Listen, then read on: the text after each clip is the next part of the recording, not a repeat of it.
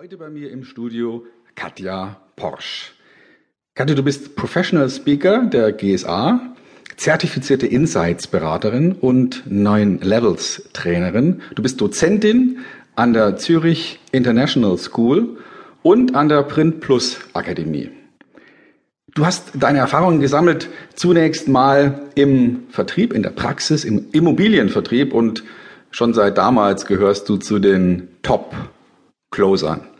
Herzlich willkommen hier im Studio Kataposch. Danke, Stefan.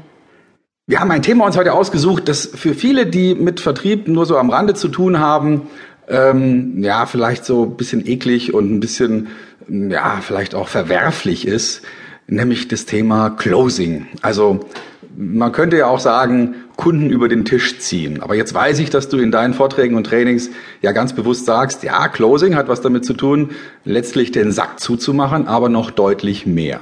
Erzähl uns doch mal was dazu. Closing verbinden ja viele, die aus dem Verkaufsbereich kommen, natürlich mit dem Abschluss. Und dann heißt genau. es, wie komme ich zum Abschluss?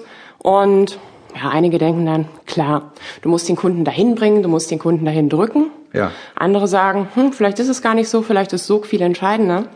Und für mich bedeutet Closing weitaus mehr als der Abschluss. Okay. Ja, das heißt, zum einen geht es natürlich darum, ein Ergebnis zu erzielen. Es geht darum, ähm, aktiv zu werden. Und es geht aber grundsätzlich auch darum, dort anzukommen, wo ich ankommen will. Okay. Und das ist im Verkauf natürlich der Abschluss, im Leben aber grundsätzlich geht es doch uns da, geht es uns darum, dass wir unsere Ziele erreichen. Es geht uns darum, dass wir Erfolg haben. Für jeden bedeutet Erfolg was anderes. Und wir wollen wissen, wie komme ich denn da an, wo ich ankommen will. Okay, also das heißt, jetzt ähm, natürlich hat es auch was damit zu tun, endlich mal den Sack zuzumachen und den Kunden auch ein Stück weit vielleicht zu drücken oder zu ziehen, das ist ja immer so die Frage, mhm. äh, jetzt doch endlich sich zu entscheiden und seine Unterschrift zu geben oder sein, seine Kreditkarte mhm. zu zücken. Mhm. Aber, äh, aber du sagst ja jetzt, naja gut, aber es ist ein Stück weit ja auch ein Ergebnis und wir wollen ja alle auf irgendeine Art und Weise Ergebnisse erzielen. Mhm. Ja. Richtig, und die Frage ist auch immer, wie das bei uns besetzt ist. Für mich ist Ergebnis absolut positiv besetzt. Für mich ist auch der Verkauf positiv besetzt. Und ich finde das immer wieder ganz spannend, wenn ich in Verkaufsorganisationen, Vertriebsorganisationen komme und die Frage stelle, was macht ihr denn beruflich? Ja, und dann kriege ich Bezeichnungen, die habe ich noch nicht mal gehört. Also teilweise bräuchte ich einen Duden oder ein Wörterbuch, um zu gucken, was wollen die mir eigentlich damit sagen. Ja. Und das, was sie sagen wollen, ist, sie sind Verkäufer. Ja. Und sie stehen nicht dazu. Und das finde ich total traurig, weil das bedeutet auf der anderen Seite, dass ich fünf Tage, sechs Tage, vielleicht auch sieben Tage die Woche Zeit mit etwas verbringe, wo ich gar nicht hinterstehe. Mhm. Und dann wundere ich mich, dass es nicht klappt.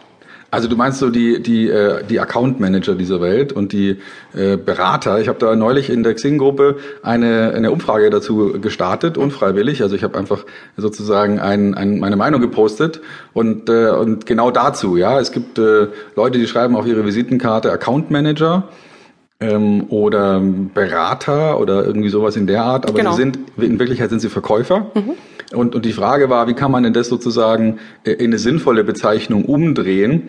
Ähm, weil was macht denn ein Verkäufer eigentlich? Ja, der macht seine Kunden glücklich oder er macht, äh, mh, er, er sorgt dafür, dass Ergebnisse zustande kommen oder wie auch immer. Mhm. Also du meinst, es hat auch was damit zu tun, dass Verkäufer so ein Stück weit sich ein bisschen davor ängstigen, dieses Closing hinzukriegen, also diesen Abschluss hinzukriegen. Bestimmt nicht alle, aber ich habe auch schon festgestellt, es gibt gerade auch in meiner Klientel, die eher beratungslastig ist, komplexe Themen. Da sagen die Leute, sobald es zum Thema Abschluss kommt, sagen sie, na, nee, Heinrich, also darüber wollen wir uns eigentlich gar nicht unterhalten, weil wir können ja niemals im ersten Gespräch schon eine Unterschrift kriegen. Insofern ist das Thema Closing für uns irrelevant. Ja, also da sieht man auch schon ganz deutlich, da sind natürlich so Auffassungen drin, die haben dann im Kopf so diesen klassischen ähm, ich sag mal, Vertreter, mhm. der zu dir, wie auch immer, in die Wohnung reingekommen ist und der jetzt genau weiß, ich muss jetzt hier eine Unterschrift kriegen, sonst kriege ich die nie wieder. Und solche Leute haben die dann im Kopf und deswegen ist für die Closing, also das Ergebnis, irgendwie unangenehm und, und auch ein Stück weit, naja, abstoßend. Ja, ich denke auch, dass der Hauptgrund, warum wir nicht zum Abschluss kommen, natürlich zwischen den beiden Ohren liegt, nämlich bei uns im Kopf zum einen und zum anderen, dass wir den Abschluss so wichtig nehmen, weil wir verkaufen ja nicht beim Abschluss. Das bedeutet, der Sack wird nicht zugemacht am Ende, sondern der Sack wird zugemacht am Anfang. Also ich verkaufe in dem Moment, wo ich mit dem Kunden am Tisch sitze. Ja. Ja, und dadurch, dass ich den Abschluss teilweise so wichtig nehme, da versammelt, da, oder genau dadurch verbaue ich mir ihn auch. Okay. Also man verkrampft